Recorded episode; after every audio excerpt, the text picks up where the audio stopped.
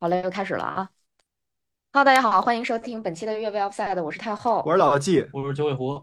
我是李指导。哎，那个昨天晚上那四场比赛都看了吗？哎，啊，我说我说实话，我看的不多，没怎么看。嗯就是昨天晚上法国零点，阿根廷是三点，三点对，这两场我都起来了。然后我在手机上看的，就是没有没有起来去开电视，嗯然后在手机上看。但是这两场上半场都踢的忒无聊了，嗯然后我基本上就是属于看会儿迷迷糊糊就睡过去了。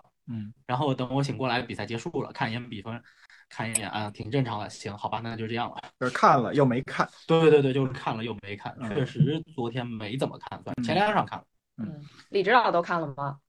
我看了，我前面三场都看了，而且还是比较清醒的状态下看的。然后呢，完了睡不着，我想等三点钟那个阿根廷那场比赛再看一下吧。结果三点整我睡着了。那我这故事就特别曲折，就我跟老纪，我俩是第一场看了，第二场看了，然后第三场的时候呢，呃，看是看了，但是他困了，在呃，但是我都都都很清醒的，我知道怎么着了。是，就是法国队在进第二个球之前，他睡着了，然后 刚刚进完球给他拍醒了，然后到最后一场就搞笑了。最后一场我是我是准备先睡一个小时，然后起来再看，我去睡觉了。结果我睡到一半儿，我就感觉，哎，我今天睡的时间有点长，一个小时没这么长吧？这么踏实呢？我一抬表一看，五点五十六，结束了，然后我就我就过去，我一看他也没看，因为我俩在另就他在另外一个屋睡，他为了说定了个三点闹钟叫我，结果我看他他睡得比我还沉呢，我一推他，他说啊干嘛？太逗了，我就是，然后我就在半夜也不算半夜吧，就大一大早就在那儿笑半天，然后我俩就又接着睡了，就没看阿根廷那场比赛就错过了。然后早上起来补的课嘛，对对对，啊，那咱们就一场一场说吧，就这个挺嗯逗的。反正昨天晚上这个这些比赛，嗯第一场比赛昨天是呃突尼斯打澳大利亚，就是嗯相对来讲是可能这几场比赛里是不是算最没看点的一个比赛了？对，我觉得是对，就是你知道我是怎么觉得这个东西有没有看点的？就是我预测的基本上都对，就肯定没看点，因为我是一个特别不会说有什么特殊预测方法的人。就我我觉得这东西就是我我当时是不是说的澳大利亚输不了，还是澳大利亚能赢？我记得，反正我我就觉得他这走势跟我想的差不多，一场没什么意思的，也不叫完全没意思吧，反正就是情理之中的那么一场胜利。仅此而已。哎，但是嗯，这个其实让我有一个数据让我觉得挺震惊的，这是澳大利亚十二年来的第一场世界杯胜利。啊、就是在我眼里，我觉得是这个澳大利亚应该没这么弱呀。澳大利亚澳大利亚挺弱的，其实我觉得。啊，嗯，而且我觉得澳大利亚加入亚足联以后，它的水平是一个下降的趋势，给我的感觉。嗯嗯嗯，昨天我们还看见卡希尔坐在看台上呢，对对，有点胖了。哦，然后头发也长了。反正昨天的这个这个比赛，呃，突尼斯让我挺失望的。呃，对我也是，我就觉得突尼斯其实整场机会挺多的呀，嗯，但是没一个转化成进球的。马修瑞恩很稳定，就是他扑住了所有应该扑住的球，而且没有什么刁钻的射门给他去考验他。如果那种球要都脱手的话，他就别踢英超了。嗯，对。我看了一下，澳大利亚上一次赢球是二零一零年赢了那个塞尔维亚，嗯，嗯，二比一。嗯，那这这个还真是太古老了。就我一一说十二年前，我这第一反应就是，我天，这是多少届世界杯之前才赢了一场球哎，进啊？进球的卡希尔，啊，进球卡希尔坐在看台上。嗯，啊，这这这这两天这个所谓的亚洲之光，简直就是就是怎么持续说呢？发光持续发光，那改成接力赛了，也说了。那昨天这个澳大利亚这个表现吧，我就感觉是配配不太上亚洲之光，虽然赢了。嗯，我觉得问问亚洲的亚足联也好，你们真把澳大利亚当亚洲了吗？估计也未必吧。我们没把它当亚洲，但是它是从亚足联冲出去的。嗯，对你要是说这个记录上面，那它肯定代表亚足联，而且现在小组赛只踢了一半儿，就是刚踢完二分之一，对吧？其实这个记录我估计啊，就是是非常有希望破掉的。嗯，就是因为亚足联球队一共就是到目前为止拿到了四场胜利，已经追平了上届世界杯，是吧？之后还有没有可能继续再有亚洲的球队取胜？嗯，这个还是不太好说，但是可能概率还是比较大。你只要韩国赢一场就破纪录了，因为嗯之前亚洲球队是只有说这个四个呃。就是现在已经是破纪录了，就四四个球队四个球队平纪录了赢了，对，平纪录了，四个球队赢了。那今天晚上日本如果胜了哥斯达黎加的话，他就破纪录。对，我觉得先看日本吧。日本赢过了，日本赢德国了。哦，对对，他已经算在里边了，对，他已经算在里边里了。他是四个球队，不是四场胜利，是四支球队取得胜利。接下来就看卡塔尔和韩国，卡塔尔估计没戏，就是看韩国。嗯，对，看看韩国有没有可能变成第五支取得胜利的球队啊，这样就破纪录了。那其实这两天我看各大媒体、自媒体其实都在说亚洲之光的这个事儿，嗯，然后包括我看很多群里面的讨论，大家都在就是都在欢呼，只要亚洲球队一一获胜，然后就不少人就开始说，哎呀，亚洲之光，亚洲之光。然后这个位置就是在轮流交替，是吧？呃，这个什么伊朗啊、日本呐、澳大利亚呀，这这都轮流坐庄了。哎，你们都怎么看这个事儿啊？就是是亚洲真的进步特别大吗？还是说其他强队的水平没有打出来，或者说，嗯，这些我们认为的强队他已经大不如前了呢？嗯，我先抛砖引玉吧，因为我没有研究过，只是比较感兴趣看这个事儿啊。我觉得，呃，第一是你从日本和韩国代表的这些球队来说，他们确实是有很多的球员在旅欧，对吧？甚至日本队，我可以派出一支完全没有在日本国内踢球的这么一个阵容，都是可可行的啊。所以从这个角度来说呢，亚洲足球跟国际足球的这个融合，其实是一直在在进行和交流的。但这种情况下，呃，双方互相熟悉、互相学习、互相借鉴。那我们亚洲人也不是说完全的，就是说跟跟跟你们踢不上嘛，对吧？我们有这种交流的渠道的话，呃，有一些进步，然后。还是还是可以的，而且是这个你以日本为代表，它是属于一种叫持续进步、持续交流嘛。那这也是一个我觉得是一个合理的客观规律。然后另外呢，我觉得这个也是足球的魅力所在吧。就是说，足球它之所以是全球性的运动，之所以它要比别的体育运动都要超脱、跳脱出一点来，主要原因就在于它不会说是放弃任何一个地区的人，不加他们玩儿。对吧？我觉得咱们亚洲其实，那非洲可以或者或者说我插一句话，他不会放弃任何身体条件的人去玩这个东西。对。对对对对对对，就是你你非洲有非洲的这种踢法，然后美洲有美洲的踢法，中北美有中北美的这种踢法，都能找到自己在这个国际足联这个生物链当中的一个一个位置，而且这个生物链是属于那种顶级三十二强的这种生物链吧，都能找得到，只不过就是能不能出现，能不能能给自己挣更多的分嘛。但是我觉得现在来看，亚洲还是。还是可以的，我们不能说是因为我们是亚洲，所以说这个足球永远不带我们玩嘛，这个也也没道理。那这是我的一个比较主观的、感性的这么一个感受。嗯嗯呃，我觉得是这样啊，就是哎，我我第二个说吧，这个，呃，我觉得就是说，咱们可能对亚洲有一些有一些误解，就是比如说我们会认为日本是个小国。但实际上呢，以日本的这个国土的面积和它的人口的数量，如果放在欧洲的话，它是妥妥的一个大国，非常大。就它比英，包括英法，比德国，包括很多这种，你不算东欧啊，它的面积是非常非常大的。然后还有一个，它的它的经济是非常发达的。亚洲当然是很有潜力的。比如说，我觉得就是，尤其是在呃八十年代以后，就亚洲的经济整体开始腾飞。那这个时候，尤其像中国跟韩国这种后发工业工业国家，他们这种有大量的这种受教育的人口，然后有很多的钱，然后还有这种非常好的这种基础设施，嗯，所以我觉得就是他们会，呃呃，哎，用不用我换个平台？呃，你先把这段说完，目前还是可以的。对，我觉得就是说，他们如果像亚洲这种这种发展趋势是。是非常可期待的，嗯，我觉得。所以，九老师觉得呢？九老师有点看不出来了。九老师昨天晚上回去的时候，九老师昨天晚上回到家还在想这事儿。你说中超，你说中超联赛真有那么差吗？这水平可能是不高，就是水平就是球队之间的差距有点大。嗯，但是你要真说中超。呃，最顶尖的那几支球队水平有那么差吗？我我我也有点说不清楚了。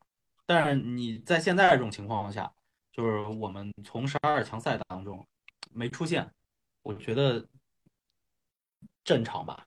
只是可能我们的那些邻居们进步的比我们更快一些。嗯但是很显然，曾经曾经这个世界杯是关于欧洲、南美、非洲这三个这三个大洲的。嗯，现在可能亚洲跟非洲已经从这一届来看，包括上一届，我觉得亚洲和非洲的水平已经非常接近了。嗯参与感更强了，日本。对，嗯对，因为过去有一个什么问题，就是说它的信息的交流没有现在这么通畅，也没有什么社交媒体啊，也没有这种呃互联网。比如说你亚洲亚洲的人，这个足球的后发国家想接触到新的、更新的、更有效的训练的方法的话，得国际足联派讲师来给你来给你讲课，或者说你和这个发达国家的足协进行交流，然后去看他们的训练，教练之间的交流，你才能获取更新的这个这些知识。但是现在不一样，现在有互联网，然后有这么多球员去留洋，每天欧洲的赛事在亚洲都有转播，耳濡目染，然后再通过这些更紧密的交流，所以它水平提升一定会快的。嗯包括我觉得最值得期待的就是亚洲的这种工业化的发展，因为它有工业化的基础，所以它有工业化思维的人群。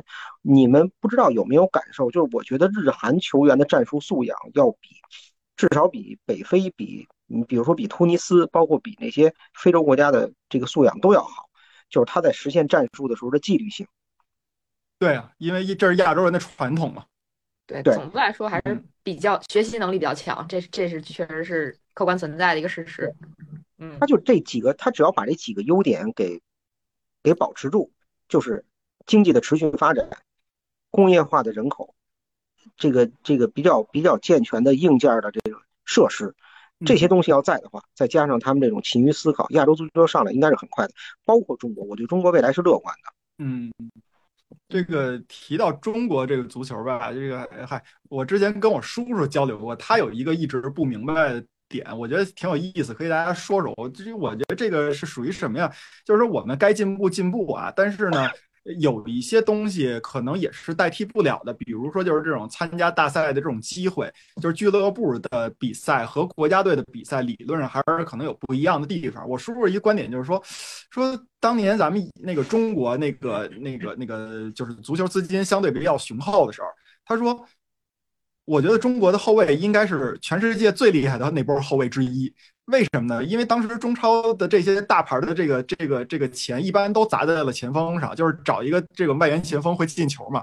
所以说我们中国的后卫面在联赛里边面对的都是这个这个世界上比较顶级的，或者说是呃这这个这个国际化的这种这种前锋的队伍。那你在国内你防他们，你可以防得到的话，你在国国际上理论上也应该是能有一些，就至少不像现在表现那么差吧。呃，这个呢我没有过多的去思考这个，但是我就想的就是能不能拿，比如说卡塔尔在今年世界杯的首场比赛里边来看，就可能他们个人的能力吧，呃，至少没有表现出来的那么差。呃，包括这种战术的这种执行力，可能没有表现出来那么差，只不过是因为世界杯这个舞台，你包括我们中国去参加世界杯预选赛，那是每每届都去，但是你的目标永远是这种这个这个三十二强的那个舞台，但是到目前为止又进了一次，所以说这个。这种机会的不多，造成了我们可能一到这种舞台上，永远是发挥不了自己呃应该有的一些实力的。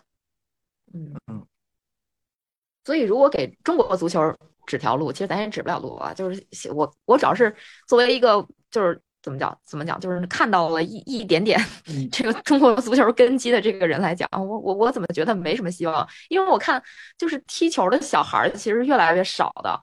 然后，嗯，你像比如说业余的这些踢球的成年人也在越来越少，我就切身感受，就比如说像老纪他们平时组织踢球，嗯感觉人是换了一波又一波，不是说局越来越多了，是这个局就大浪淘沙，剩下的人越来越少了，这个球局组织起来特别难。我就感觉嗯，如果一个运动的群众基础在逐渐的减弱的话，它的发展前景，嗯，我我反正还是不不不是那么看好。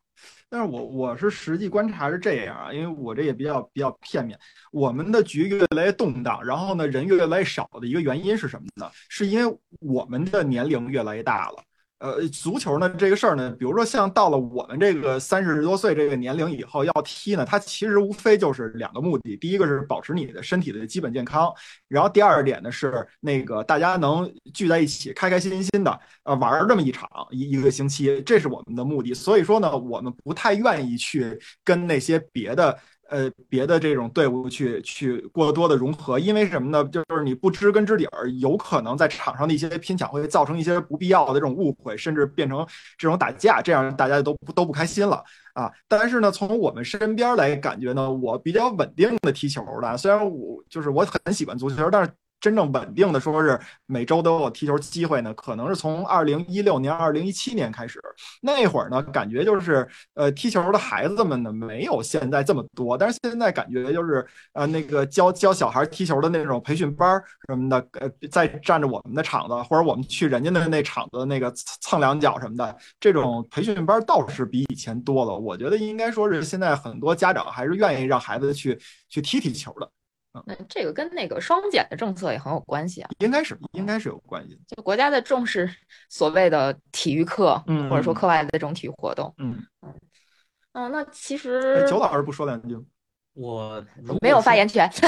我如果说这个问题，可能就说深了啊。就是我呢，如果要我表个表个态，就是就只说结果，我个人不是很看好。嗯，我呢也看到过一些文章。其中有一篇文章我深以为然，嗯，他说到了一个关于，呃，关于长期发展的这么一个点，就是中国人口众多，嗯，国内的一些情况的内卷，嗯，造成了就是当足球就少儿足球发展到十二三岁的时候，它必然会出现一个断点，嗯嗯嗯嗯，就是十二三岁或者说十一二岁，其实大家去想一下，就是初中嘛，对，到了初中这个年纪。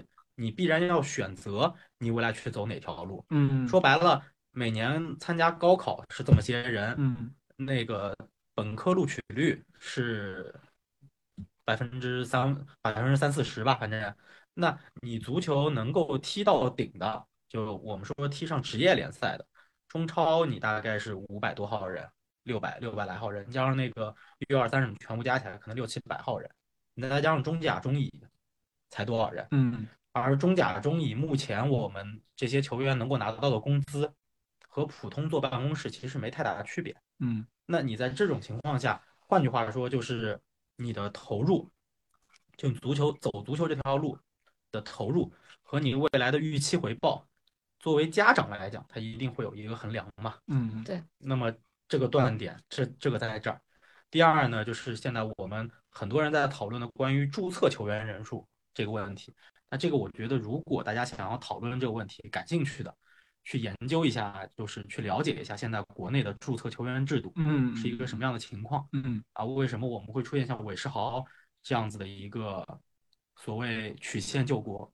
他是从葡萄牙回国，嗯，那么他是从比如说当年的社会足球培养出来以后，为什么没有进入到我们国内的注册体系，而是送到了国外，然后再曲线救国回来？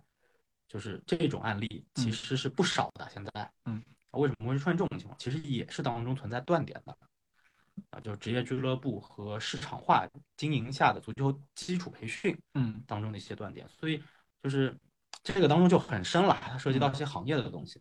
对，这这个我特别理解，有有切身体会，因为我从小学美术，当时那个我我学的是那个那个。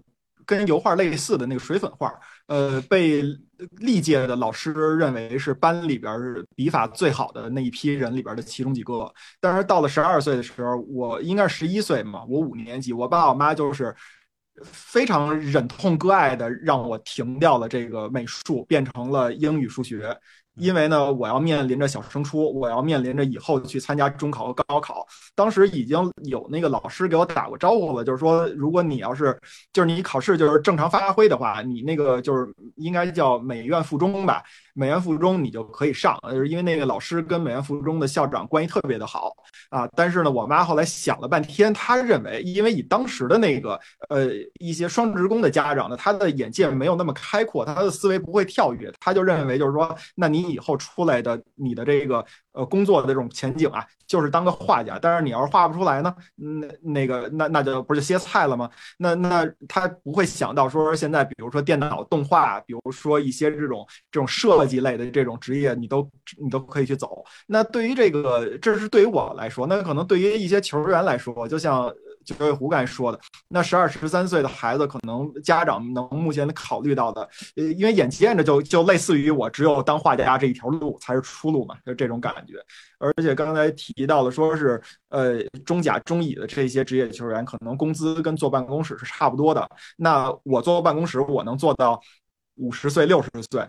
对吧？呃，我甚至到了四十岁以后，我还能，假如说啊，我我混得好，还能进入到管理层，然后这样的话，我这工资是至少是不会一点一点往下掉的。但是球员眼见着三十岁、三十五岁这个坎儿，以后怎么着，他们自己的这种保障能不能做到，也也未必是个是个准数。所以说，有可能是，就是说，就社会大大的这种问题吧。它其实无就是足球只是其中的一个部分了，对吧？对啊，足球只是很小的一个点，其实。这个当中有太多太多的问题了。你为什么德国、日包括日本为什么足球能发展起来？老说日本的这个教育体系跟咱国内是一样的，大家去了解一下日本的蓝领蓝领工人的收入水平，其实和坐办公室的白领差距没有那么的大。嗯嗯嗯。德国蓝领包括英国的蓝领就不要说了，其实他们的蓝领收入是很高的。就是人工是非常贵的，你都请不起装修工，你得自己粉刷房子。对我，我当时在英国读书，我们那个房子，嗯，如果发生比如说浴缸漏水啦，那个房顶要修啦，包括花园要除草啦，都是房东自己来的，嗯，他不会去找这种什么所谓的园丁啊、gardening 啊，然后这些修理员工啊什么之类。在英国，你去正常理个发都要十几磅啊，嗯，就国内你现在理发。可能也会出现说，比如说我们在北京、上海这样的大城市会出现说有八十八呀、六十八呀，甚至什么设计总监一一六八、什么一二八这种价格。但是你一旦办了个储值会员卡，直接给你打五折。嗯嗯。那其实大家可能储个一千块钱，然后你去打你你你去理发，那可能就就就又变成四十多块钱了。那你要想到在英国最简单的理个发，就是我们男生去理发，当时。呃，十二磅起吧，就剪短了就十二磅，对，是剪短了就十二磅，嗯，就是就是这种水准，所以就是它有很多的问题在那儿，嗯，有很多的问题在那儿。我觉得足球到最后只是，嗯，反映这个社会现状的一个一个点。换句话讲，我们也不能指望我们所有运动都强，对对对对对，对吧？我们不能指望所有的我们都在世界顶尖或者世界第一，那确实办不到，嗯，确实办不到。其实我觉得有一个有一个点，就是一直刚才一直在说的，就是我们更精于算计一点。嗯，就是对于家长来说，他肯定手里有一本账，这本账是什么呢？就是我现在投入和我将来孩子的产出，就是孩子得到的回报。对他是不是还有风险？对他是不是一个投入够了，我这个回报就翻倍的？嗯嗯，事实上看现在中国足球这个现状就不是这样的，你可能投入了很多很多钱。最后，你可能什么都回回报得不到。而对于相对有钱的家庭呢，就是经济实力比较强的家庭呢，他又不乐意，他又不太乐意让孩子去走体育这一条。太苦的路，对，就是在我们看来，可能在大部分人看来，体育是一条很苦的道路。嗯，他又不愿意不愿意让孩子走这条路，因为对于他们来说不存在投入产出的这个问题。嗯啊，可能说孩子就喜欢这个，但是关键是你在中国光靠兴趣爱好，我喜欢这个，你就别踢足球了。嗯，你去打打高尔夫，打打网球，可能更容易出头。嗯啊，而且说白了，像这种贵族运动，你即使打不出来。将来你长大了还是个有钱人的家庭，这东西还有用。但是足球你得再找十个人陪你踢，有点难。嗯，对，现在其实基层的青训教练的工资是非常低的。嗯，就是那些我们看到的，即使在北上广这样子的这个足球培训机构里头。做这种基础青训的这些教练，他的收入并没有那么的高，嗯，就是他也能维持一个正常的按照课时嘛，就这些这些教练是出卖时间的嘛，对，他就按课时来。你现在足球的基础培训把价格打到那么低，比如说一百二十一堂课，甚至有的打出九十八十一堂课，那这些出卖时间的教练来说，他的这个收入并必然是不高的，嗯嗯嗯，不会特别的高。可能你做的好一点，可能在北京、上海这种城市也能有一万多，但你税后呢？而且这些人的社保，他有的是有的是要自己交的，嗯这都是一些很现实的收入问题。所以就是一个投入产出以及它当中所包含的风险。嗯那我觉得在现在这么卷的一个环境下，确实很难让家长去做出这么一个选择。不值当，有有好多人觉得，嗯，对，嗯，所以就是关于亚亚洲足球的这些事儿，嗯，其实也也就差不多到这儿了啊。嗯那个咱们就进入下一个话题吧，就是从澳大利亚引申到这么遥远的这个路子，就是李指导都出去又回来了，我们还没讨论完呢。为了为了等你，我们在这儿逼逼了好多有的没的。我还挺投入，我都没我都不知道李指导已经出去一趟回来了。嗯，那咱们就说昨天的第二场比赛吧。呃，波兰对阵沙特这一场，其实这场就是要说最大的亮点是什么呢？就是莱万终于取得了了世界杯的进球啊嗯！他进球挺多，他好像给国家队都进进了不，他职业生涯都进了六百多个球了嗯啊！然后这只是他的第第一个世界杯进球，确实很不容易嗯啊！嗯这可能是这这场比赛最大的亮点吧。他都趴那儿哭了。啊，他真哭眼眼眼睛都红了，进完球以后。对对对，啊，然后这这这这场比赛除了莱万进球，另一个点就是 C C C 你扑出了沙特队的点球嗯啊，就是基本就这两个点了。嗯然后 C C C 你扑出这个点球，还被至少我看到被不看球的朋友们在群里说 说提前移动了，但是九老师认为这个球其实没有提前移动，是吧？C C C 你就是那个斯石琴斯尼没有提前移动。他现在的什么黑话我都没听懂，刚才 他现在的要求是就是点就是这个球嗯被踢出来的之前，嗯或者说踢出来那一瞬间，至少要有一个脚踩在线上，踩在线线上上。对，这个我我其实看那照片，你就可以理解为是网球当中鹰眼挑战。然后那鹰眼挑战出来之后，那个那那那个镜头放大放大再放大就，压一点边儿那个对压一点边啊，你只要触到了，就可以。你就可以。对，嗯现在这个好像是这个好像是埋线的，哦还是还是有红外的，所以能看出来。应该是不会有问题。对，我觉得这个应该是不会有问题，而且我看那个照片，当然那个照片它拍的角度是，对我就说是是是那个摄像机位是球门后的那个摄像机位，但是我看那个。我我我我我我看那个那个照片，我觉得应该是那种放大放大再放大，啊就体毛级压线。啊，对，对，我们允许体毛级越位，就应该知道这种压线，它这个也可能是体毛级的。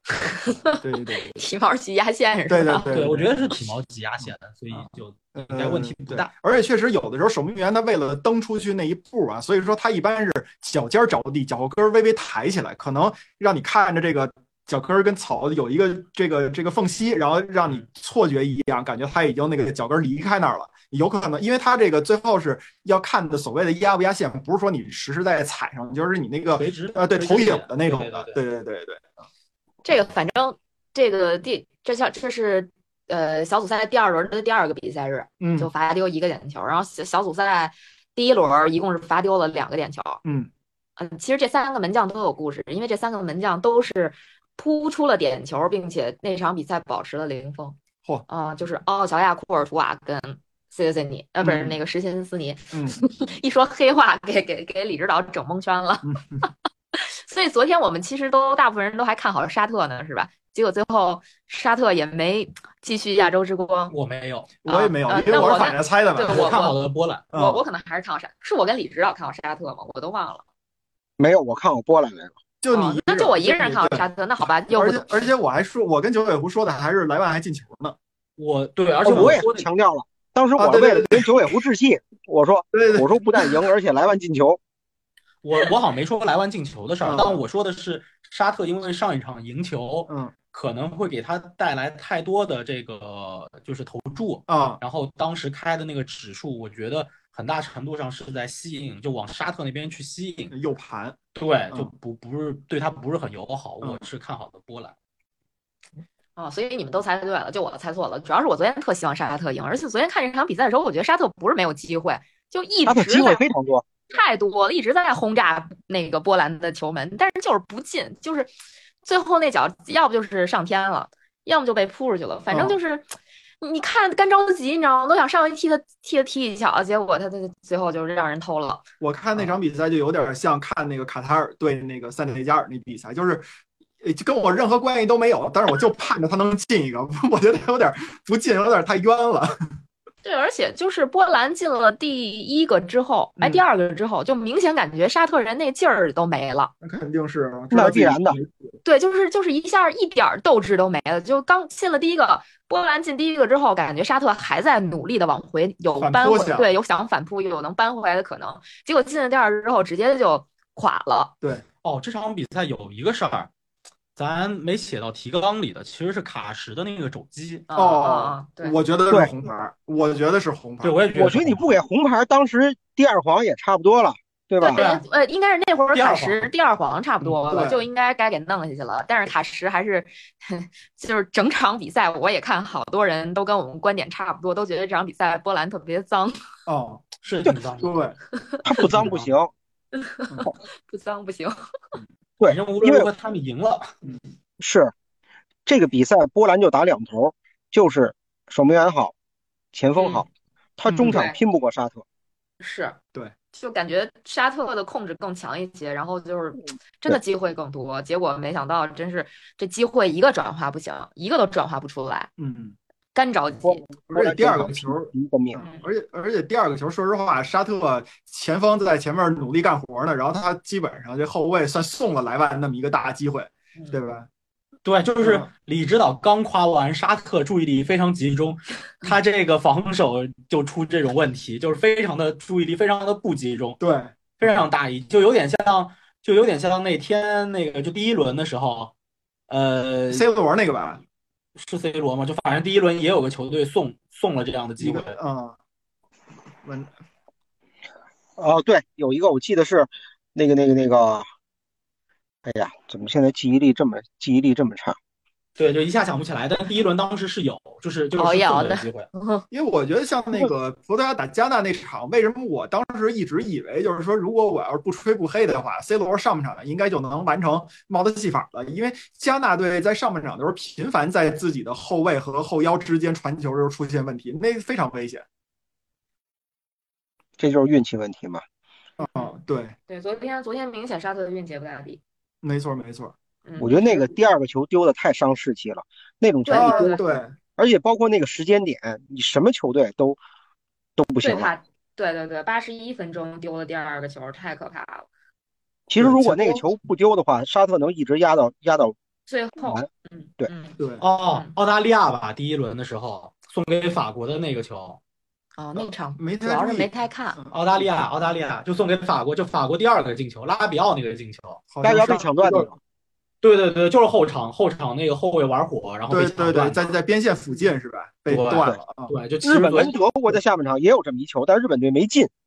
啊，对，啊对，在前场抢断，然后给远藤航那个球。对对，哎，这场比赛其实沙特把所有不好的那个都都赶上了，一是卡什那明显就该下去的没下去，点球罚丢，就是这太不应该了啊。后卫在玩火，对后卫送大礼了。嗯，对，就是其实沙特那个点球，反正我看的时候，我的感觉就是沙特那个队员就明显是想用节奏把那个史金斯尼给骗了，骗了。结果没想到他让他让史金斯尼给骗了，他自己死机了。对他自己那个节奏一变，他那个球就射的非常的。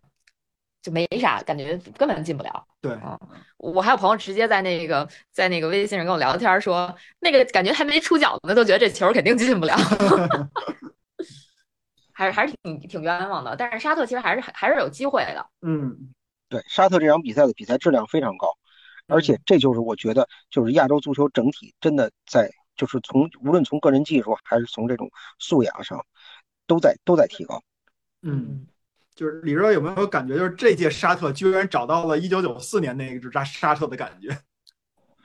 实话说，一九九四年那支沙特队我看的不多，因为他都是在我上课的时候比赛，因为他是美国时间，就是尤其是第一场一比二输给荷兰那场比赛，实际上那个就比赛的时候我们已经要上学了，所以我我我没怎么看那比赛。后来我看了他对比利时的那个集锦，我也感觉就是他对比利时不是一个助不是一个对攻的行为，他是就是比较被动的，然后偷了一个。嗯嗯，但这次不一样。嗯，嗯，沙特这场比赛还有什么可以说的吗？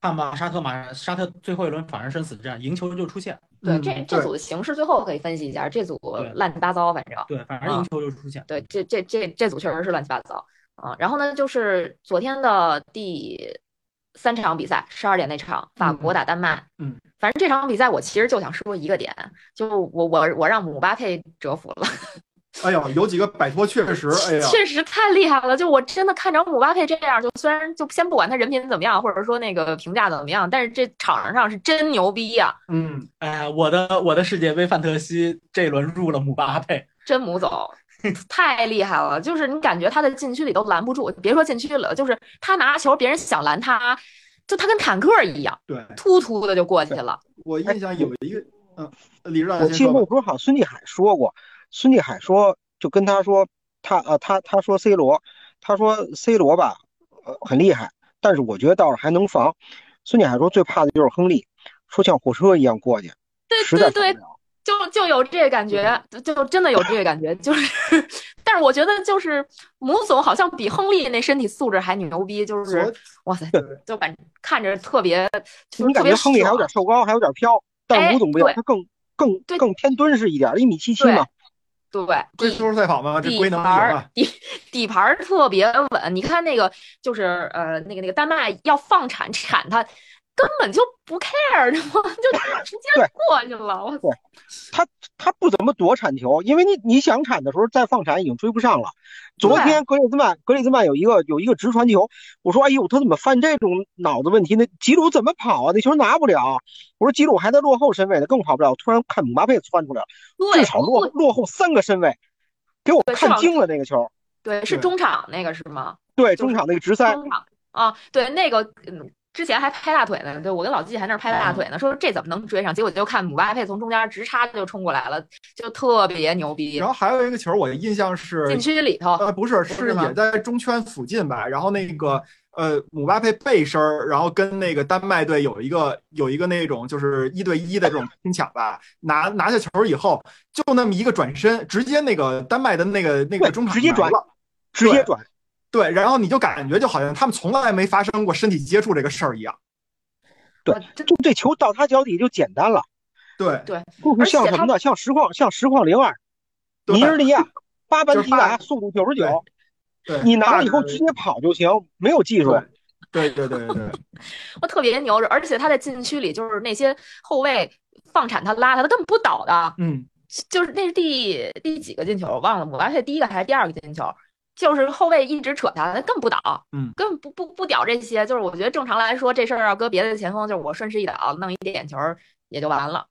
在姆巴佩这儿不存在的，哥们儿不倒，我自己来，太狠了。这我觉得就是叫什么顶级前锋，或者说是你自信的前锋跟普通前锋的区别。咱们也看到那个，呃，那天是哪个说哪个人来找点球？是是是伊朗的那个人找点球吗？还是哪个在自己禁区里？啊，呃在那个是卡塔尔啊卡卡卡塔尔的对阿费夫阿菲夫，嗯对阿菲夫的点球，他其实理论上那个球有点，就是如果你要是左脚起脚啊，那个球的位置有点类似于那个当年吉格斯进阿森纳的那个球的那个那个啊，对对对对，就是有点那个，但是他没有没有射门，他去找那个找那个犯规去了，对对吧？找找一个他没自信，那球打对，。因为他他觉得自己射门进不了啊，然后我我我这么着，我闹一点球可能进的机会大。但是你看昨天包括那个莱万打沙特的那个第二个球也是，其实他在射门之前，那个对方的那个后卫那个已经踢到他脚了。虽然在禁区外啊，如果要是有一些前锋他不那么自信的话，他直接倒了，至少能骗一红呃也不叫，至少能让对方得一张红牌，因为是最后一个防守队员了嘛。呃，对，但是呃那个莱万就射门了。你包括姆姆巴佩这也是，在禁区里边，你踹我不不重要，就我我能进球，我干嘛非得要再来一点球啊？根本不需要，对对，就是个人能力太强了。就是我这场比赛，反正让我看出来，就是我估计，我怀疑他是不是这么想？我要了点球也亏内马尔了。你要把大巴黎的事儿想起来，还内马尔的事儿。我就没抢成功过，干脆就不要了。不要了，啊对，就自己来吧啊，自己上啊，反正我也能进啊。但是真的很厉害，昨天我觉得法国队还是表现出来了一个强队应有的那个水平，虽然先被禁了，但是一点儿都不慌。不是没有，不是你记错了。先先对对班平对对是那个对先先进了，然后被扳平，然后再进了。对，丹麦马上进球。对对对，对法国队昨天的比赛看了以后，就让人觉得绝望，没法防。还是那句话，防不住，就是我比赛开始以后，我特别关注登贝莱这一边，因为登贝莱跟孔德在一边儿。我说孔德这防守压力得多大呀？登贝莱老在边路那边，万一丢球怎么办？发现登贝莱不但不丢球，还能反抢，好几次在他那个右路那边放铲，铲的还特别特别特别漂亮。对，就是关键他该干的事儿全干了。对，孔德也在一直插上啊，一直一直在往上走啊。因为他没压力。孔德在往上走，他还不着急。有一次禁区里拿球，孔德非常娴熟，就完全不像是一个就是能打中卫的一个球员。对，呃，那是我跟太后还说呢，因为姆巴呃不是什么那个登贝莱这个人，其实在巴萨也好，在哪儿也好，最大的一个问题就是他他老不踢球，他老伤，对吧？然后老嗯老那个场外那一堆事儿弄弄得跟小孩似的。但实际上你就看这场比赛，如果他身体健康，然后他要把心思都放在踢球上，确实这个啊，这这为什么好多人都要花一个亿也要买他，八千万也要买他的，确实有道理。是他这一个亿，实话说花的有点冤。嗯，一个亿有点冤。对，因为他没怎么踢嘛，他他老是没怎么踢，而且他吧有一个毛病，我不知道他以后能不能改啊。他不不喜欢往中路走，他喜欢抱边。嗯，这一般抱边的球员就值不上一个亿。值不上一个亿啊，嗯，而且我觉得昨天就法国队整体，包括每一个位置上的球员，都让人觉得，如果我是他的对手，我都会觉得绝望。害怕，真的。对，就是这法国队昨天主要是还有一个最重要的这个成就，就是打破了魔咒啊！世界杯冠军没有小组出局啊，而且直接晋级了啊！就第一个直接就是叫什么提前晋级的球队吧，对两胜了吗？对吧？他这应该没有没有什么变数了，他这个组。嗯，他是对，晋级了，我觉得我对他晋级，而且他肯定是第一了，我都觉得。嗯嗯，差不多吧，应该第一了吧？这个组还有谁能跟他抗衡？没有，斯文斯达没有。就九九老师，除非他下一场大败澳大利亚，就是大对澳大澳大利亚啊，不不是澳大利亚，输 不是？澳大利亚没没不不是澳大利亚，啊，突尼斯突尼斯也不行。对突尼如果是斯七比零如果对，如果下一场澳大利亚如果是大胜这个呃丹麦，丹麦，差太太多了啊，然后法国法国再输球，输的还很多。太多了，嗯，他们净胜球差六个呢。不不可能了。我说数学角度啊，嗯嗯，对，这太难了。但是法国队确实这这出去真有有种，就我给我感觉法国队是见神杀神，见人杀人，反正太狠了。就目前我没看第一场啊，但是我看了第二场，我就觉得法国队这这打而且太好。我关键就是觉得什么呀？我觉得法国人掌握的是大技术，他不是小技术。就是小技术好的球员我们都见过，但是你看法国队，他两个边就是两个边线之间的这种这种斜传转移非常轻松，而且都不用不是那种抬头看半天，然后再再再再再怎么样很大的一件事。你看其他的比赛，这种很成功的斜传转移不是特别多，因为它受限于中场球员的这个能力。但是法国不一样，人人都可以，而且那种四十五度角的斜长传，经常把球从这个这个人多的地方放到人少的地方，拉比奥什么之类的，就是他们掌握的技术，好像就是他们的球员的观察能力、大局观都很强。但是你看后来上科芒，科芒有一次在前场的右路后场的位置拿球的时候，姆巴佩这边一个大空当，科芒就是不抬头。你说科芒技术不好吗？他就是这块不行，所以他才上不了场。我觉得。嗯。我我觉得这么说的话，丹麦跟法国应该是正好反着的。我个人觉得啊，丹麦昨天踢的也没有那么糟糕，呃、没那么糟糕，对，能力上差的太多。对，能力上差的太多。而且如果要是说，像李指导说的那个，呃，法国队是这个有大技有大技术有小技术的话，那那个谁，丹麦队就应该是只有大技术没有小技术。他也有大技术也不过关，我都觉得啊。我这么说吧，埃里克森在法国队打不上主力啊，是吧？对啊，埃里克森在在法国队打不上主力，啊、确实是每个每个球员技术也行，然后整体配合也很好。对对对对，我、那个、我我是这么觉得。对，而且昨天丹丹麦上半场有一个败笔，就是那个前锋二十一号，我想起你们阿森纳以前那个那个那个那个谁了，本特纳本特纳，本特纳。特像本特纳，他拿球时候那姿势，我觉得看着特别像，而且到他脚底下就这个进攻就几乎就完了，他也摘不出来。他在前面对，就是他作为中锋对前场的支援非常少。就是那个科内柳斯最后被对多尔贝尔科内柳斯换来的。就是他以前在维拉，我记得他在射门的时候让人裤被一个后卫把裤衩扒下来了吧？好像 好像好像是吧，还进了那个疯狂的足球吧，应该是对。嗯，他一米九五嘛，哎，一说科内柳斯，还有一个小故事呢。我跟太后就是那个二零一八年的时候，我们去俄罗斯，对，看了两场世界杯以后，我们就去北欧玩了一圈，其中去丹麦。然后因为当时二零一八年丹麦不是也参加世界杯嘛，他们的那个呃，也国内也有很多这种世界杯相关的纪念品之类的。我们就在一个那个呃，是机场还是车火车站，七幺幺，呃，对，里边有那个七幺幺，我们买了两杯咖啡，然后他那个咖啡的杯子上面是印的每个国家队的队员的名字和那个号码。然后呢，我忘了太后拿的是哪个了，然后我拿的是科内柳斯 还有这么长呢。对，啊，还有这么这么个事儿呢。非常古老了。对，那会儿，哎呦，那那那有点追溯的时间太久了。反正就是一上届世界杯嘛，你说远不远，说近不近。对，刚才吹了半天姆巴佩，没说姆巴佩一个比较牛逼的数据，姆巴佩应该是最近的九场世界杯比赛里边进了七个球。哦，梅西完成这个成就需要二十场，效率效率确实高。效率太高了，我，这太可怕了。所以后边谁遇上法国，有点儿，这个有点难搞。呃你们还记得你我原来预测里头让法国走到哪儿了吗？我预测的呃，肯定应该是，哎，我我看我好像还保存那个图了。但是咱们在说这个这个这个呃小组赛的时候，我可是对法国评价不高。我认为法国可能是所有的强队里边儿可能最先出问题的。因为怕内讧嘛。对，哎，你看看我两版预测啊，我第一版预测法国小组没出现，不是你照着魔咒那去的，可不就没出现吗不？是，我当时觉得他确实有点儿有点儿有点儿那个什么，让人难受。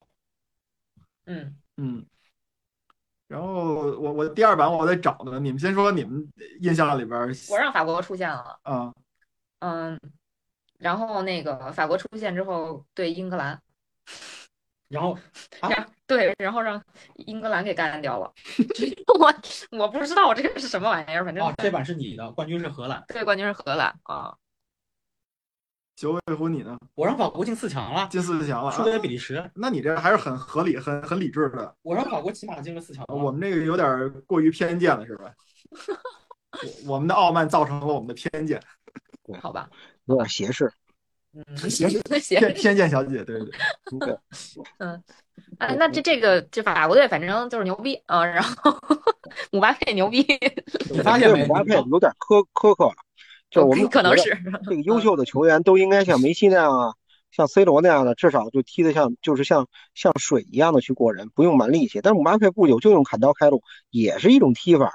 你说他年轻靠身体，以后老了怎么样？我觉得他先靠身体，先靠呗。嗯，那对，现老了以后也许也能靠身体嘛。对对其实 C 罗也是，他年轻的时候不是靠那个速度和脚下的那个那个那个速率嘛，对对吧？现在也靠身体啊，对，那那是因为他转型了嘛。我觉得随着他的姆巴佩那个的青涩时期比 C 罗时间要短。C 罗其实刚一开始去曼联的时候，人神共愤，范尼不想跟他一块儿球了，受不了了。对，曼联怎么不是 C 罗怎么在曼联就人神共愤了？刚确人神共因为因为当时有统当时有统计数据嘛，就是范尼在场上的时候，贝克汉姆在场上，范尼是每三十五分钟获得一次射门机，呃，贝每二十四分钟一次射门机会。等 C 罗上来，就每三十五分钟一次。这范尼当然急了，没人喂球因为他了。不给他了，自个儿玩去了我。我想的也是，就是因为这范尼之所以恨他，很有可能跟 跟 C 罗的前任有关，对吧？你你 C 罗，你前任是贝克汉姆，那贝克汉姆的就就一心的要给队友传球的这么一个人，对对吧？而且还传那么好，那你范尼是一个一心在小禁区里边等机会的人，你弄一个在禁区线上玩，然后自己进禁区没我事儿，那他可不是急吗？一开始一开始 C 罗呢也不是说不传球，他不是不传球，但是他这传跑是一个很微妙的一个时时间是就时机。你贝克汉姆他那能随时观察跑位，一脚直接喂过去，人到点到，对吧？嗯，他不接，他到了以后，他这先耍一下，先把人过了。那边范尼在禁区里都储粮了，位置早对着急往回他往回撤撤就没了，这机会就他其实就是前冲的一瞬间，他可不急嘛。是，嗯，对，这姆姆巴佩后面的表现，我们就期待一下吧。嗯嗯，我觉得可能哦还真的德国不是什么德国，法国能走多久也取跟决德国还有什么关系？今儿晚上德国就要出局了。哎，不要拿，你看，你看你们聊法国，我就我就已经不太说话了，你知道为什么吗？就是又让你生气了。人家这队踢那么好，不是我生气，不是他踢的好，我生气是你们说这个队没法防，姆巴佩多牛逼。你想想，德国现在踢的什么足球？这是第一，第二，拜仁下轮欧冠可是踢可是踢巴黎呀、啊，晋级之后？那不一样。但是不是说现在那被那个 C 罗想去巴黎吗？别闹了，拜仁都已经没有人了，就 那去拜仁去拜仁，太不正经了。行吧，那法国就差不多到这儿。昨昨天最后一场就是都没看的，都补课的那个阿根廷打墨西哥。嗯，啊这这场就是我就是又纯瞎猜，又猜墨西哥。呃，我猜什么阿根廷赢不了。好像是呃，你跟九尾狐都偏向于墨西哥能不败不，我没有，我直接推了一平。哦，停，呃，你推平啊。我我是说的是比较明确的是阿根廷赢，而且梅西能进球。嗯，因为我这一轮推完全都是按照上一轮的镜像，所以唯一错的一场是丹麦嘛，丹麦打法国。嗯，那这一轮跟老季。对，下一轮我就没法猜了，不会了。嗯，所以你们复习了之后看一看，看了这个比赛之后什么感觉？梅西是真神，要不李指导你先说。我没什么感觉，我觉得就对我没什么感觉，我觉得就是阿根廷一场别别扭扭的比赛，我对阿根廷这个前景也不是特别不是特别看好，看好。嗯，嗯，但是我觉得这真是一场就是，呃，如果阿根廷以后取得好成绩的话，这是一段神话，倒是挺好的素材。嗯啊，那肯定，那肯定。我我我对这个比赛也是看了看集锦，我也觉得就是就三个字儿叫没感觉。就是你说这个比赛怎么样呢？就是反正踢了，阿根廷赢了，也就也就如此了。你说找一些亮点，找一些特别槽点，我觉得我都找不着。呃，可能太后早上起来跟我说，阿根廷这边是有谁来着？是说那个呃什么呃。阿根廷弃用用那种就是放弃了自己技术还是怎么着？对，就是呃，阿根廷放弃了上一场的类似上就应该是改变了阵容，然后为了对付传控更好的墨西哥，然后最后取得了胜利。就我当时第一反应就是啊，嗯，这这俩队 是这么比的吗？嗯，对，反正我觉得你一说这种话，你就能明显的感觉到阿根廷就是像咱们之前说的，你空前团结，就说明这你的队员除了梅西以外，对空前的个人个人实力空前的一般啊。那那那这个，而且你看这场比赛上了老那个谁，不是老塔罗，那个我们那利桑德罗马丁内斯，嗯然后这个后防线感觉稳当了一点。我之前一直的。一直的感觉就是，呃，利桑德罗马丁内斯肯定是一个好球员，但是他在真正的顶级的球队里边，他不应该是属于这种绝对主力的这种位置。如果你要让他绝对主力位置，只能说明一个问题，就是这个这个队本身还有其他的瑕疵。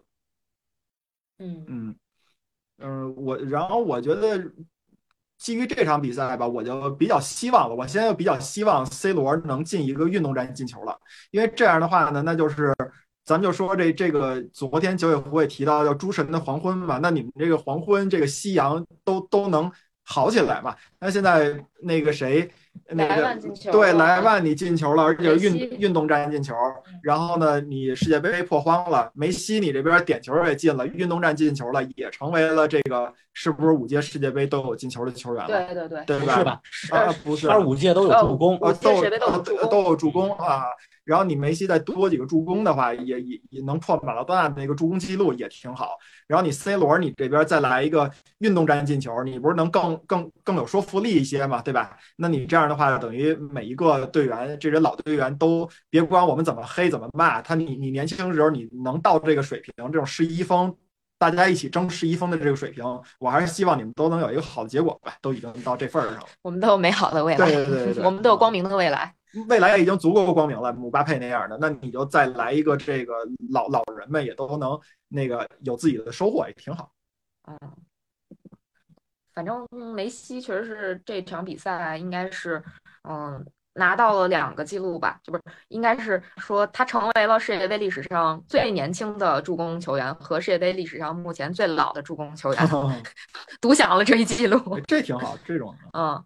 然后梅西目前是和马拉多纳同时都是进世界杯进八个球，在阿根廷国家队并列第二。嗯，嗯，第一是巴蒂巴蒂斯图塔，嗯嗯，我十个球，我的嗯战神啊你的战神，嗯嗯，呃，然后出场次数应该是追平了马拉多纳，但是马上下一场就超过巴蒂啊，超超过马拉多纳，啊，超过马拉多纳嗯啊。嗯呃，那个梅西这个白岩松有一个观点，白岩松因为是大家都知道他是一个呃非常对非常死忠的阿迷嘛，然后他就说梅西破不破进球记录不重要，他希望梅西能破马拉多纳助攻记录。为什么呢？如果他破了助攻记录，说明阿根廷的其他队员的这个火力就上来了，这样的话能让第一是能让梅西能更。更踢一些他自己的这种这种足球，然后第二就不让他身上的这个任务这么多，然后第二呢也能让阿根廷走得更远，这是白岩松的观点。嗯，九老师，你这儿对阿根廷有什么说法吗？这一场比赛？没啥说法吧，嗯就两个，其实是两个拉丁派足球碰到一块儿了嗯。阿根廷变阵了，嗯，就是改成拼刺刀了。嗯然后上下半场其实其实战术上也做了微调的，嗯也是做了微调，然后下半场给拿下了。我只能说，看到阿根廷不破不立，我希望今天晚上弗里克能破釜沉舟。啊，就你是一样的，当你现在德国队你是碰上了这个传控的大师了，就是传控的鼻祖，嗯，对吧？Tiki Taka 的鼻祖西班牙了，那你要是你千万别踢踢他呀，你对不你对你还死抱着你那套你就稀里哗啦了。对那我觉得你你就你就真的是就直接上半场估计就被打成筛子了。对，呃该拼刺刀拼刺刀，该拼身体拼身体，嗯就是就是李指导当时说的那个，就是没有一项没有一种足球战术是所谓的落后的足球技战术，管用只要有效。对，只要有有效效就行。嗯嗯因为我还关键是这观点是从哪儿来的？我看穆里尼奥的那个纪录片叫《孤注一掷》，是刺儿队的。啊嗯这个中场休息呢，这个球员开始互相埋怨，开始互相骂街。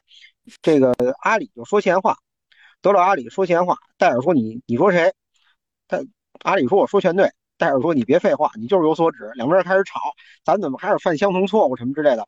穆里尼奥这时候看到球员之间争起来了，做总结性发言，他说啊，知道为什么吗？你们这个争论问题、讨论业务啊很好，我很欣慰，但是我们的问题就是太尖头们了，我们踢得不脏，我们还得学会犯规。我们还得还会把学学会这个这个在哪儿犯规，把它放倒，说了一堆，就是这样。嗯就是其实意大利人他一直秉承的就是这种的，就是我只要能让这个比赛赢，我不在乎把这个比赛打得稀里哗啦，那个那个非常的零碎什么的，嗯我可以把它砸碎了，甚至我可以把每一次的技术行为、战术行为，包括犯规，都要细化到每个时间点上、每个位置上。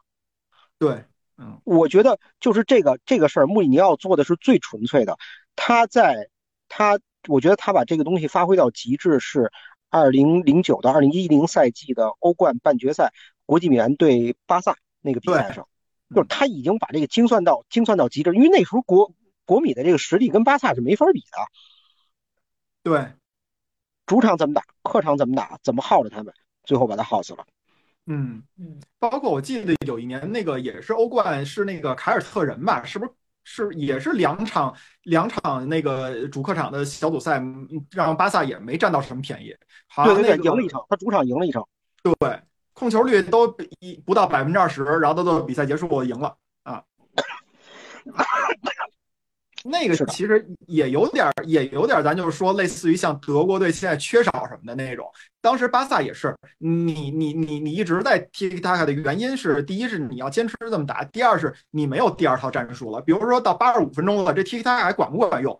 如果我要是假如说禁区里边有一个类似于什么呃列文特、特里斯坦这样的角色，那我边路传中是不是要比这个效率更高一点？有可能，但是他那个时候已经换不了战术了。所以我们说德国现在他有一些问题跟这个有点类似，对吧？嗯我我觉得现在那个谁九尾狐啊，看这个西班牙的比赛，看那个法国的比赛，看那个呃阿根廷的比赛，就你听他刚才那意思，都有点是看人别人家孩子那种感觉。哎呀，你看别人家孩子 多好呀！啊，你看这种这种玩法，你看这个发展也不错。哎呦，咱家这怎么哪儿都不灵啊？确实是挺好玩的。就是插播一个趣闻吧，哎昨天那个穆雷在梅西进球之后发了一条，就是那个就类似于欢呼，然后艾特了一下皮尔斯摩根，嗯，结果这个皮尔斯摩根嘴特别毒的说了一句说：“我知道你为什么喜欢梅梅西了，因为你跟他一样，都是在你们自己的祖国里边儿，在这项你们各自这个运动里边儿排名第二的选手。嗯，就是说，意思是梅西不如马拉多纳嗯，然后穆雷不如英国的另外一个网球选手。哎，这个咱要不要留一个扣子？你到最后说，让大家猜猜这个这个最后就是这个在呃摩根眼里边，对吧？最好的英国的网球选手是谁？我估计真是根本猜不出来。啊，然后他跟大家有什么关系？那那留个扣，先说一下 CD 组的这个出现形式吧。好，咱别忘了，你要不记上点儿，忘说了。哦，好，记着。那 CD 组的形式，嗯，C D 组比较乱嗯，D 组其实比较明晰了，嗯，就比较明朗了。嗯，那先先说明朗的吧。明朗的就是法国那个组嘛，法国应该是基本上预定了一个出线的名额，剩下其对，法国大概率小组第一出线，我觉得。对小组第一出线，然后剩下就是澳大利亚、丹麦、突谁尼斯赢谁出现，谁赢谁出线啊嗯。但是最后一场的对阵是法国打突尼斯，然后就澳大利亚和丹麦谁澳大利亚赢谁出现丹麦，啊突尼斯也没戏了，啊突尼斯如果赢了法国，然后丹麦这事儿太难了。难点儿难点儿。如果啊，咱们就说如果突尼斯赢了法国，然后澳大利亚跟丹麦踢平，没戏，然后突尼斯进哦进法国三个，有可能，对吧？嗯这太难了。是是是，就是理论上突尼斯是这三个队里边出现希望最低的，嗯，然后这个法国、澳大利亚谁赢谁出现啊，平了那澳大利亚出现，对吧？呃，突尼斯现在什么呀？一一一平一负吗？对呃，丹麦也一平一负。对，哎，你所以说你说这赛程这个这个这个挺有意思区别一下出来了。同样是一平一负积一分，那个丹麦这个这个希望大一希望，而且大很多，我觉嗯得对，嗯啊。哎，我就想起去年，哎，不是，也是上届世界杯，是不是也是阿根廷这组啊？当时好像阿根廷是两场比赛拿了一分还是几分儿啊？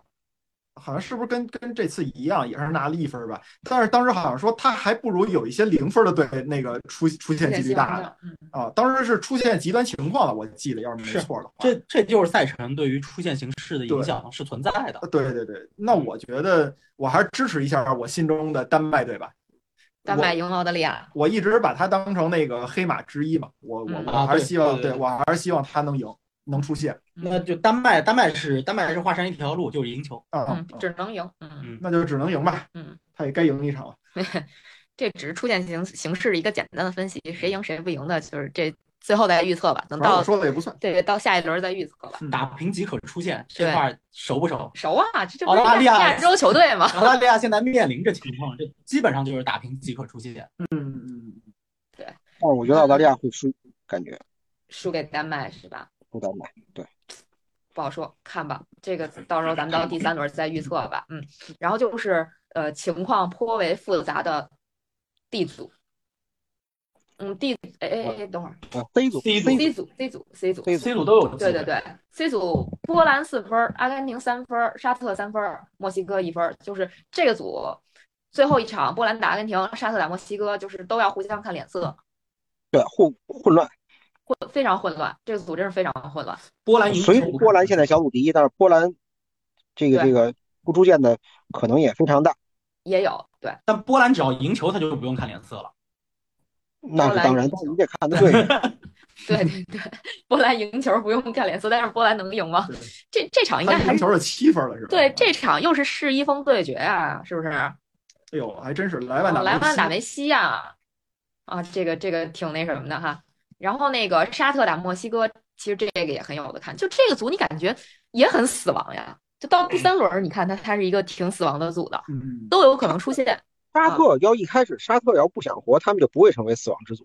问题沙沙特也在挣扎呀，沙特想活，所以他一下就死亡了。这组 都想活，然后就都死亡了。对啊，而且而且沙特特别逗，你说他在之前算分儿的时候，他甭管自己算自己小组赛拿几分儿，他都应该不会把阿根廷这个这场比赛算成三分。绝不可能。对，但是你看他拿了这个三分儿以后，结果他就是两比赛完事儿，他又没拿六分儿，他连五分都没拿到，对吧？四连四分都没拿到。嗯，嗯，我还是挺看好沙特的，我觉得他打这种拉丁派就是纯技术流的球队有一手，有点儿嗯有点有一手，对，而且墨西哥可能不一定顶得住沙特的那个 那种战术，就沙特打的挺凶的。嗯，而且他主要是他打波兰可不占下风呀。对，我也想说，这这个比赛我我我会支持沙特的一个原因是前两轮两场两轮比赛都让人吸粉的这个球队不多，我觉得沙特是其中之一，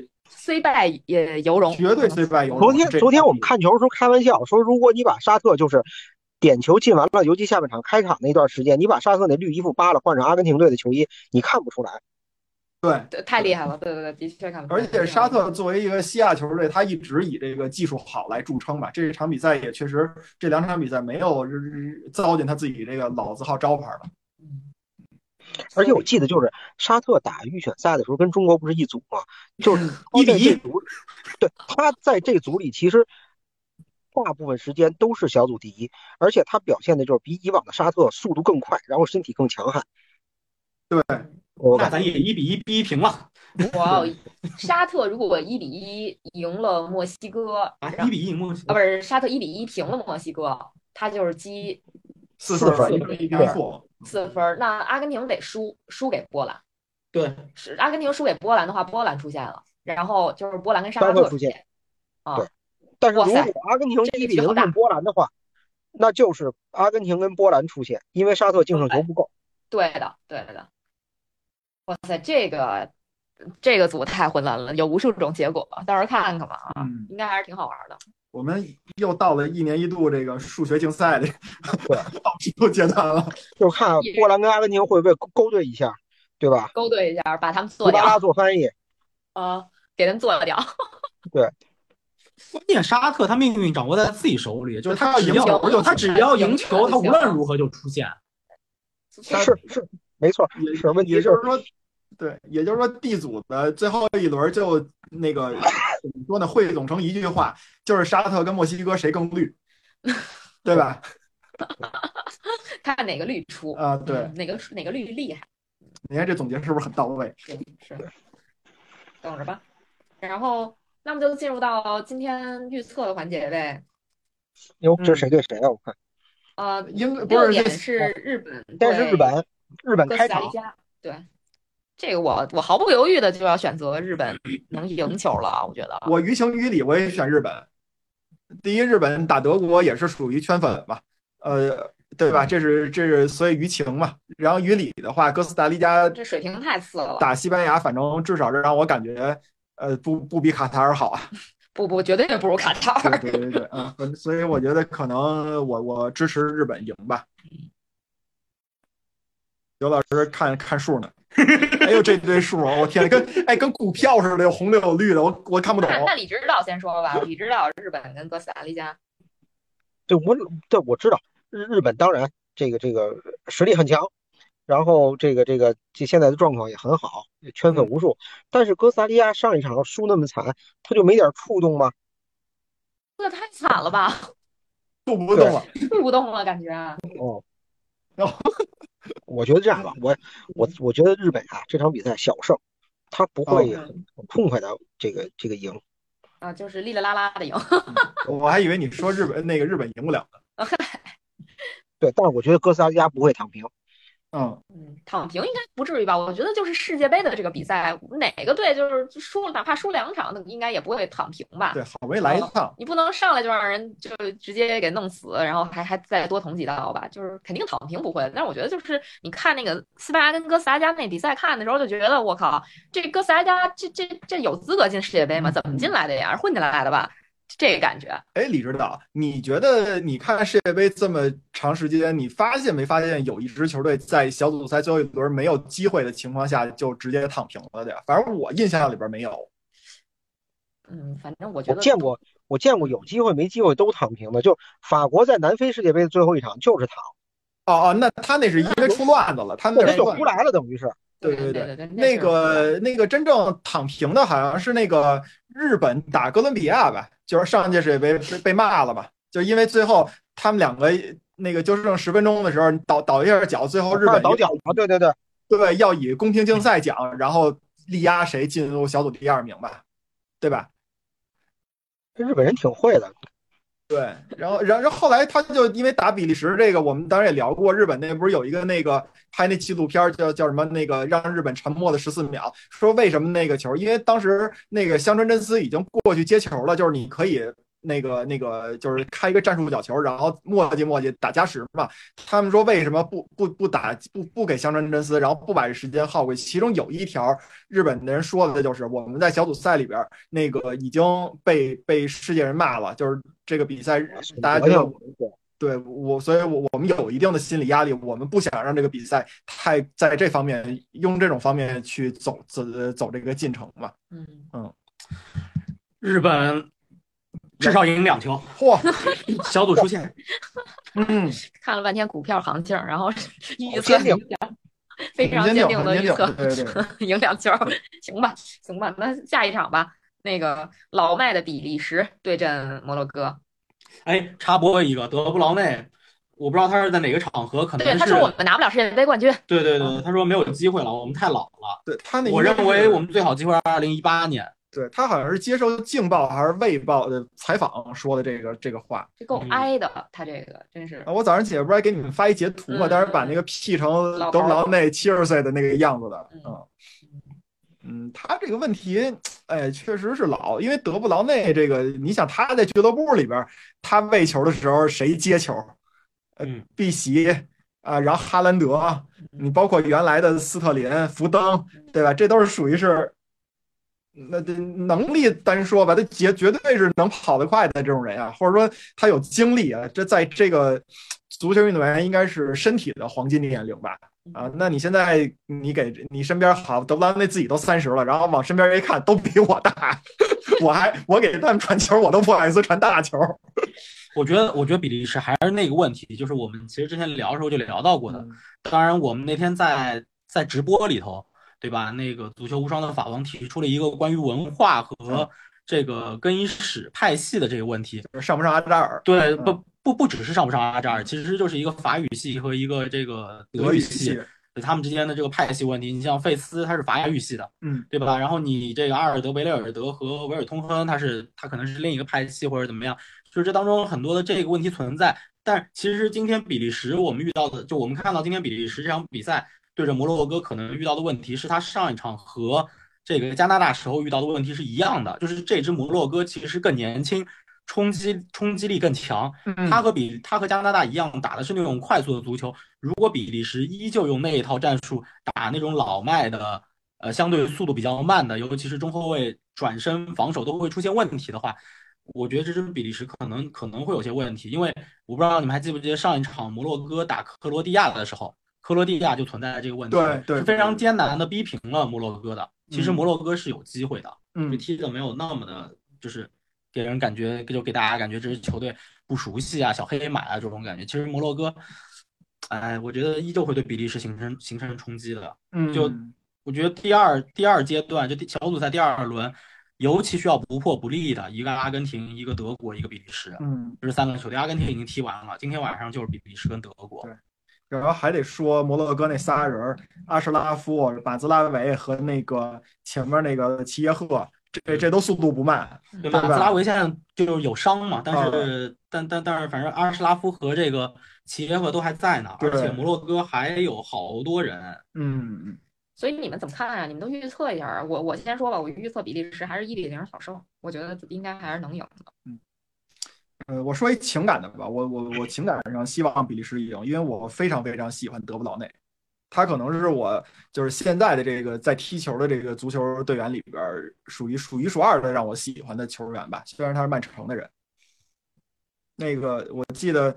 前年吧，曼城出了一套客场球衣，特别好看，我买了。然后我当时那个，因为那会儿格拉利什刚刚转会到曼城，一个亿嘛，所以说就是流量都在他那儿。印那个队服的号码呢，只有格拉利什这一个选项。我当时特地问了人家，我能不能印德布劳内？人说没有，我特遗憾。如果我要能印德布劳内的话，我会更开心。该赢。其实我是把冠军给了比利时的，就是预测的时候，嗯嗯，我是把冠军给了比利时的。比利时呢，现在呢拿了三分，我觉得呢小组出线呢希望还是比较大的。这场比赛，这场比赛，我觉得目前情况就是他是被允许丢分的，啊所以啊，对，毕毕竟第一场赢了是吧？对就我都把这事儿忘了。他第一场赢了，对对就是因为阿方索戴维斯罚丢点球嘛，嗯第一场还是偷了一个球以后拿下了，嗯所以他这场是被允许丢分的。嗯但是我确实觉得比利时不胜，但是我我我会首选平，嗯这两队踢平，比利时不胜。呃，我同意这这个九老师的这个意见，我也觉得是，比利时赢不了。那个，那下一场吧，就咱们拉拉快进度，克罗地亚打加拿大，哎呦我天哪，这跟比利时打摩洛哥我就类似差，不多，我也觉得一帮。老头儿看看拄着拐棍儿能不能追上那些飞毛腿儿。为了阿方索戴维斯，加拿大加油！我觉得上一场那个莫德里奇这场我还推平，啊，嗯。克罗地亚打那个谁打摩洛哥的时候，就克罗地亚那个莫德里奇是又当爹又当妈，那边还抢球。这场比赛我都怀疑他能不能追得上，能不能抢得下来这球。对他当不了了，啊。累了，反正人家肯定得让你累着。我觉得这场这场我先说吧，嗯，嗯。呃，从指数来看啊，就从现在数据来看，嗯这个克罗地亚我觉得赢不了，嗯。那个二点三的主持人太高了，嗯。二点三的主持人太高了，而且他是一路拉上来的，就是从刚开的时候的一点七五拉到二点三，我觉得拉的太厉害了。嗯。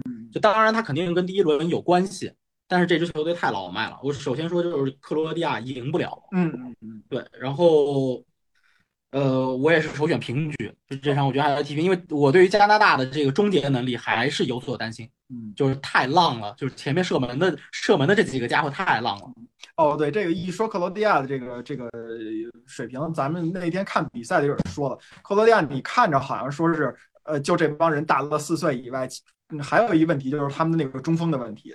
你没了曼朱基奇，嗯，对吧？你其实有跟西班牙、德国都类似，就是你少了这么一个中锋的这个点，嗯你可能在关键时候你就没有第二套战术变化，人家踏踏实实防你这一套，对对，防死就防死了。对，其实我们看到就好多球队它是有第二套进攻体系的，包括我其实觉得英格兰嗯在小组赛第二场表现出来这个情况之后，现在麦迪逊复出了，其实他给到英格兰小组赛第三轮一个多一个的战术选择，嗯，因为当你凯恩需要不停回撤的时候，你的禁区里是没人的，嗯但是当麦迪逊复出之后，麦迪逊可以承担这个责任。也闷一脚是吧？呃，也不是闷一脚，就是他可以去出来，就在在在在在这个禁区弧顶这一带，就中场的那个中场中场的这个圆圈到禁区弧顶这一带去做串联，就是帮凯恩，凯恩就不需要回撤了，他就可以顶在禁区里面了，所以其实也是多一个选择的。对，但是我觉得现在就是克罗地亚确实没有没有没有没有别的选择，嗯所以就是他的战术嗯确实很受限。今天晚上反正我觉得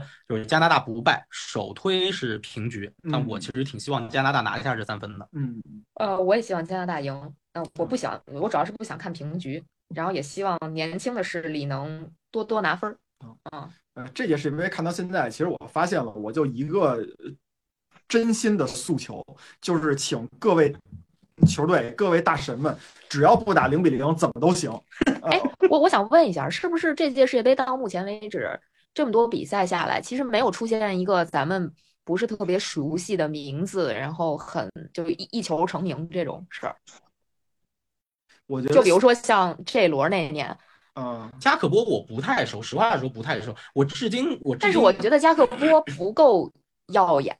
呃，对我也觉得，就是现在有说世界杯结束以后，加克波要跟曼联、拜仁、皇马、巴黎等等一众豪门去谈这个合同的事儿，就卖卖这个球员。我其实不是很看好，我都我今天中午还在还在跟朋友聊，我说拜仁你别搞加克波，你老老实实的安安心心搞凯恩好吗？就是凯恩搞过来，你就算一个亿，你凯恩能用五年，嗯，凯恩能用五年，这个中锋在那儿挺好的，你你你就别问问别别搞加克波了，你你问问那个李指导能用五年吗？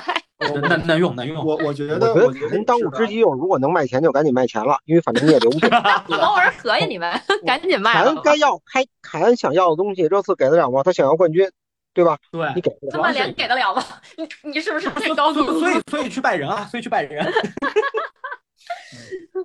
好吧，你们这这都什么意思是吧？就我不知道是不是我的感觉，我觉得没有一个球星除了姆巴佩梅西、C 罗之外你，要说你要说破圈的角度来说，加维，加维算，但是加维问题就是你得看今天晚上，嗯对吧？你不能说一场比赛破圈就破圈了，而且加维那个呃，他对于非球迷或者说对于女性球迷来说可能不熟悉，但是对于这个呃看球比较时间比较多的话，应该很早就开始关注到了佩德里和加维这对新的双子星了。所以说也不算。加克波呢，也是就像你们说的，第一是从那个本届世界杯表现来看挺好，但是还不够炸裂。然后第二是他在这个呃，就从上赛季那谁滕哈赫来了曼联以后，要买这个买谁不买谁的时候，加克波已经就频繁的在跟这个曼联来进行联系了什么的。我甚至觉得加克波现在世界杯的表现。和之前世界杯之前的这个这个这个落差，还不如当年二零一零年世二零一四年世界杯德佩在那个巴西队的呃对，在巴西世界杯时候表现的那个那个落差那么大呢。当时德佩我只是知道有这么个人，游戏里边挺不错的，但是呃那个那个二零一四年世界杯确实让我觉得，哎呦这个人很很很牛。嗯，那继续呗，下一场最后一场了，啊，焦点战，西班牙打德国，堪比世界杯决赛级别的这种 较量，很有可能就是某某个球队的世界杯决赛了，就是诀诀别了。就不是比赛的 final，是他的 final。哦，对，他的 final，我我反正觉得基本上可能要输了。今天我看图片报有一个预测，他说是托马斯穆勒打打前锋，打那个尖儿。啊哦哦，是吗？啊，这回家吧。这个拭目以待吧，只能，反正我我感觉这场，我觉得德国赢不了，我感觉有点难。你们你们呢？哎呦，不好说，我觉得我我就别赢不了了，我觉得这这场德国肯定输，我都有点不想看了。嗨啊，我我觉得德国输不了。不是赢不了吗？行行行，反正我觉得德国这场稳稳输啊。然后那个李指导觉得输不了，德国输不了。但是德国这场如果平了的话，一样的，也就差不多结束了。你不能指望日本把西班牙嗷嗷干啊！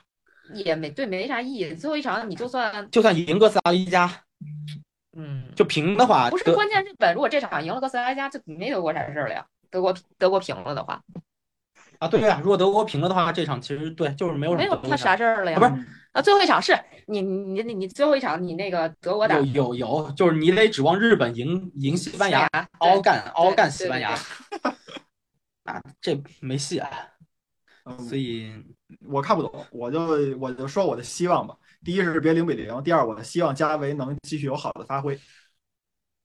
哎呀，这场真是，嗯，九老师，德国输球之后，这场现在原来是平原来是平手盘嘛，嗯，现在让平半了嘛。然后这显然就是是受了那场比赛的一定的影响的。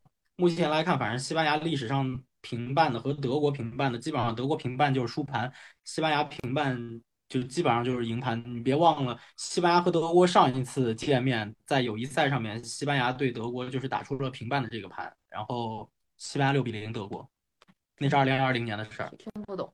呃反正就是，反正就是哪个比赛？欧国联欧国联，欧国联啊。不是欧国联就是是欧国联哦，是欧国联是吧？欧国联嗯，反正就打出了哦，对好像是有这么一场。对你打出了这么一个情况。当时啊，对欧国联，二零二零年的欧国联，当时这场比赛就是平半，嗯，你跟现在是一样的。当然，不同的赛事可能会有点就会有点不一样。但是你现在从，反正从这个足彩的从足彩的这个赔率来看，虽然德国并没有被拉的，德国的胜赔没有被拉的很高，但是我会觉得这个其实其实是大家对于德国作为老牌劲旅的一个还存在一点点的幻想和预期。嗯，所以依旧有有一些人把就是投注给到了德国这边，以至于他的赔率并没有被拉的很高。但嗯从事实层面来说，我觉得德国已经就这一支德国已经没有希望了，没有希望。如果真按照李指导说的，就是呃德国让托马斯穆勒去打这个中锋的话，那今天晚上就是德国队回家之日了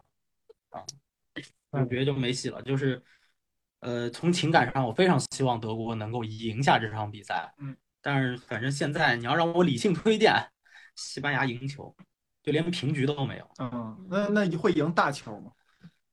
嗯，不好说，是看不出来。不好说，嗯不好说。我看，我觉得这场，我觉得这场不会出现，我觉得这场不会出现夸，张的比分。对，不会出现夸张比分，最多进最多进三个球，嗯，就进球数不会超过不会超过三个，小于等于三，嗯二比一、三比零都有可能吧。西班牙赢球，嗯，但是穆里尼奥可看好德国啊。穆里尼奥说西班牙已经不是顶级强队了，德国能赢。他一直他一直不喜欢那套战术，从他跟从他跟瓜迪奥拉打打架那会儿开始，他就没有看好过那一套传控。嗯，嗯，反正我听这意思，九尾狐快解脱了。对对对对，赶紧回家，嗯好好好好让拜仁准备欧冠对。对对对，拜仁也要解脱了，是九九尾狐也要解脱了。啊，差不多吧，今天就到这儿呗。别着急，你哦哎，英国网球李指导预测李指导说了吗李，指导说了呀，说了，李说了吗李李指导说啊德国国输不了了对啊，输不了啊！对对对对。哎呦，那个我对我刚才留了一气口儿，说那个英国第一伟大的网球运动员是谁？